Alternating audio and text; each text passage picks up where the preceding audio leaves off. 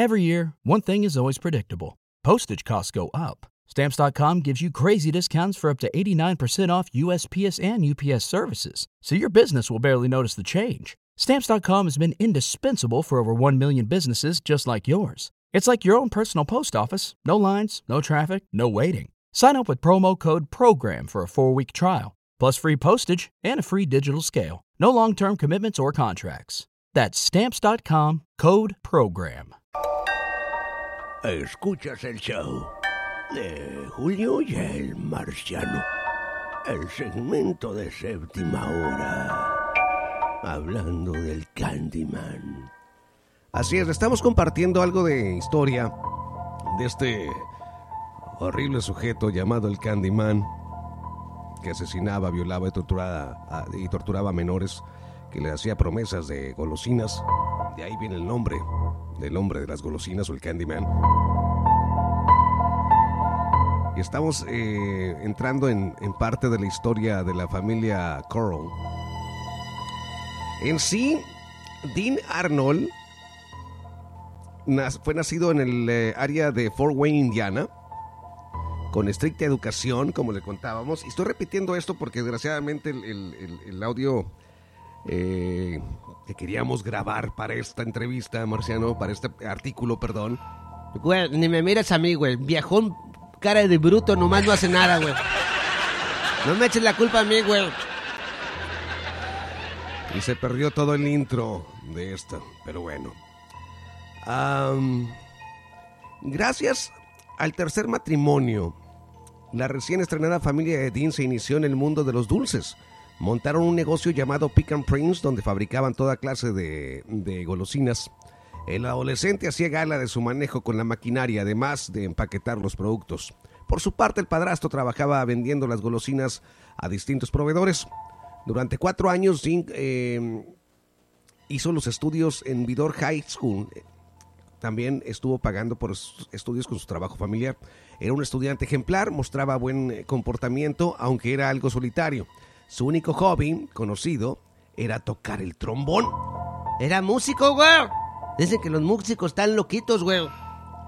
En los siguientes años, la familia pasó de abrir una tienda con el mismo nombre que el producto, Pecan Prince, a separarse de nuevo. La madre pidió el divorcio al relojero y, esta- y, y este montó su propio eh, y esta montó su propio negocio, la Coral Candy Company, de la que Dean se convirtiera en vicepresidente. El año de 1963 y la habían instalado en el barrio de Houston Heights. Fue entonces cuando la primera queja por acoso sexual llegó a la dirección de la empresa. Un trabajador aseguró que Dean se había propasado con él. La solución, despedirle. Al año siguiente de este incidente, la Marina de Estados Unidos reclutó a Dean como reparador de radios y lo asignó a Fort Hood, Texas. Pese a asegurar que detestaba el mundo militar, sus mandos solo tuvieron palabras buenas sobre él. Su marcha voluntaria, alegando dificultades económicas familiares, cerraron una etapa de 10 meses que terminó con honores. Según reconoció a su círculo más íntimo, fue en la Armada donde mantuvo sus primeras relaciones homosexuales. Al regresar a casa continuó ejerciendo como vicepresidente de la empresa y poco después trasladaron las oficinas frente al Instituto Helms Elementary School. A la salida de las clases, Dean regalaba dulces gratis a los niños y algunos de ellos les contrató en la compañía. De ahí su apodo del Candyman. Fue en aquella época del año de 1967 cuando conoció a David Brooks, de tan solo 12 años, con quien mantuvo una rara relación paterno-sexual. El adolescente veía a Dean como una figura paternal que le cuidaba y cubría sus necesidades, pero con quien terminó teniendo relaciones sexuales.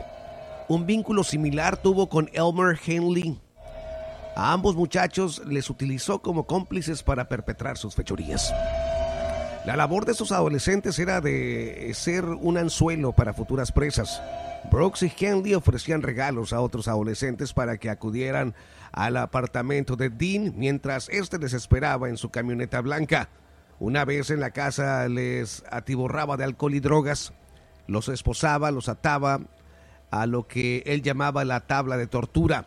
Ahí los violaba y les torturaba eh, salvajemente durante varios días. La mayoría perdía el conocimiento durante estas vejaciones. Aunque al principio Dean no mataba a sus víctimas, fue en el año de 1970 cuando comenzaron a producirse los asesinatos. Hubo un resorte, un clic que hizo que este criminal eh, pasara de los suplicos físicos al crimen. Su estocada final por estrangulación, aunque algunos cuerpos presentaban varios disparos con una eh, pistola calibre 22. Una vez asesinados, Dean los envolvía en láminas de plástico y los enterraba en distintos lugares, entre ellos en el cobertizo de la cabaña que la familia poseía cerca del lago eh, Sam Rayburn. Fue ahí donde un huracán en el 2008 inundó el terreno, evitando desenterrar más cadáveres y con ello conocer la identidad de más víctimas. Los familiares de los desaparecidos criticaron fervientemente al Departamento de Policía de Houston, que decía carecer de recursos necesarios para dichas búsquedas. Quien huye de casa llevando un traje de baño y 80 centavos encima, contaba la madre de Mally Winkler, de 16 años, cuyo cuerpo apareció mutilado y con una cuerda en el cuello. Y es que los agentes no siguieron, no siguieron pistas ni buscaron el patrón común que relacionaba a estos jóvenes. Hablemos del tablero de la tortura. Carl tenía todo bien estudiado. Antes de cada tortura y asesinato, obligaba a los menores a llamar o a escribir a sus padres para contarles que no iban a regresar a casa. Una excusa que permitía a Candyman eh, campar a sus anchas sin ninguna presión policial detrás y pese a mudarse en varias ocasiones de domicilio y barrio, sus objetivos siempre los buscaba en Heights, un distrito de clase humilde en Houston. Su primera víctima conocida fue Jeffrey Conan, un estudiante de 18 años que el 25 de septiembre de 1970 desapareció mientras hacía Autoshop junto con otro compañero. Fue uno de los eh, compinches de Carl, Brooks, quien casi tres años después llevó a las autoridades ante su cadáver apareció desnudo, atado, amordazado, con signos de violación y estrangulamiento. Dos meses después del primer crimen llegó el de James Glass y Danny Yates, de 14 años de edad, que sufrieron toda clase de torturas en el tablero hasta, que, hasta su muerte por estrangulación. Fueron enterrados en un cobertizo.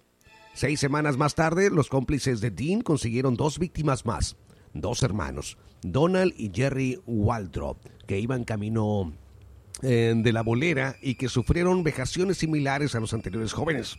Y así, prácticamente todos los meses, Brooks y Henley engañaban a adolescentes con falta de recursos económicos para que subieran a la camioneta de Carl y terminaran en su domicilio. Y aunque era Candyman quien cometía toda clase de torturas, Henley en algún momento también se mostró especialmente sádico con determinadas víctimas. Así lo explicó Brooks una vez detenido. Chale, güey, también loca esa historia, güey.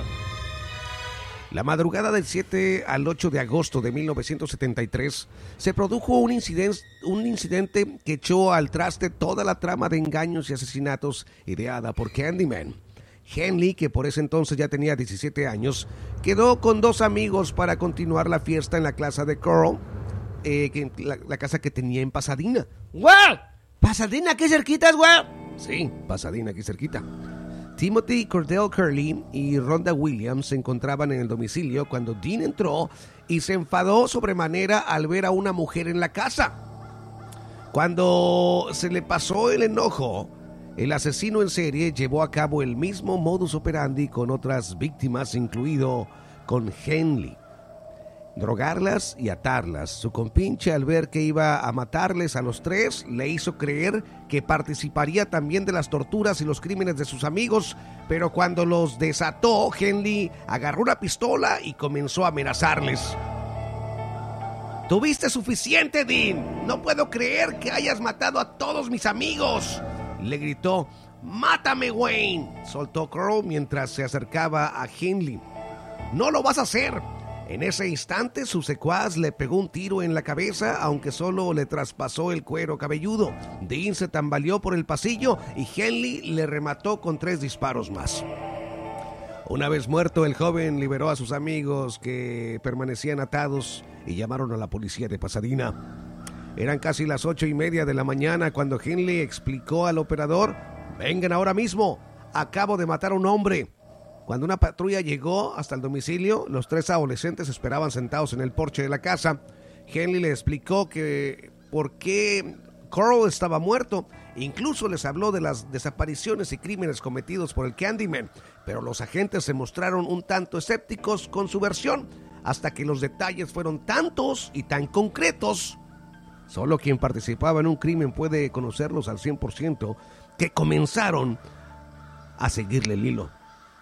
Gracias al testimonio de Henley, la policía eh, descubrió el cobertizo donde Carl excavó, eh, excavó la fosa donde enterraba a sus víctimas. Al remover la tierra se encontraron con revestidos de plástico con una capa de cal y entre ellos los cadáveres de numerosos adolescentes desaparecidos en los últimos tres años.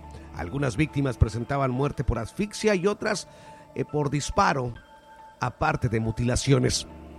En abril de 1974, los forenses lograron identificar un total de 21 jóvenes y hasta el año de 1985 la cifra, la cifra, aumentó hasta un total de 25 víctimas. Sin embargo, durante el periodo en el que operó este asesino en serie, otros 14 adolescentes desaparecieron. Sería un total de 42 en la misma área de Houston. Por la búsqueda, pero la búsqueda cesó en el 2008 cuando el huracán Ike enterró bajo el agua los posibles restos humanos que quedaban por identificar. El comportamiento de Crow era anómalo y aunque así, eh, aún así nadie le relacionó jamás con las desapariciones de adolescentes en Houston, sus propios empleados aseguraron, una vez conocido el caso públicamente, que se dedicaba a enterrar los dulces en mal estado para evitar que hubiese plaga de insectos en la fábrica o que se llevaba gran cantidad de rollos de plástico o de cuerdas de nylon. Recordemos que ambos materiales fueron usados para matar y deshacerse de los cadáveres y aún así nadie lo encontró extraño. Una vez que las autoridades detuvieron a Hinley y Brooks, la fiscalía pidió un examen forense y psiquiátrico de los detenidos. Querían averiguar si legalmente eran imputables o no. Y si lo eran. Valiendo gorro, güey y llamando al santo marciano. Damas y caballeros, gracias por estar con nosotros aquí a través del show de Julio y el Marciano. Ahí teníamos parte de la historia del famoso uh, Candyman.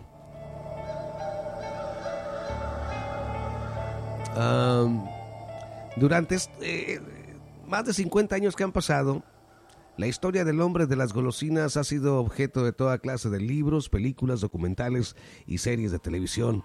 Entre las películas destaca Freak Out y también In a Madman's World, el documental de Killings of America, o los realizados por el Discovery Channel en cuanto a ficción televisiva Mindhunter, donde los agentes del FBI entrevistan a Henley, uno de los adolescentes que participaba en estos asesinatos. al eh, pese al tiempo transcurrido, eh, hasta el día de hoy la figura del Candyman sigue recordándose en la sociedad americana como uno de los asesinos en serie más corrientes de la historia. Maldito cocho Candyman, güey. Y siguen investigando cosas. Recientemente les Ah, les compartíamos que en la ciudad de Houston, Texas, se volvió a abrir parte del caso de esto para seguir investigando más desapariciones y el posible ah, descubrimiento de más cadáveres. Ese vato estaba mal del cerebro, güey. Fíjate, güey. Era vicepresidente de una compañía, güey. Tenía billete el vato, güey. Exactamente. Damas y caballeros, tenemos que tomar un corte. Regresamos con más aquí en el segmento de séptima hora. No te vayas.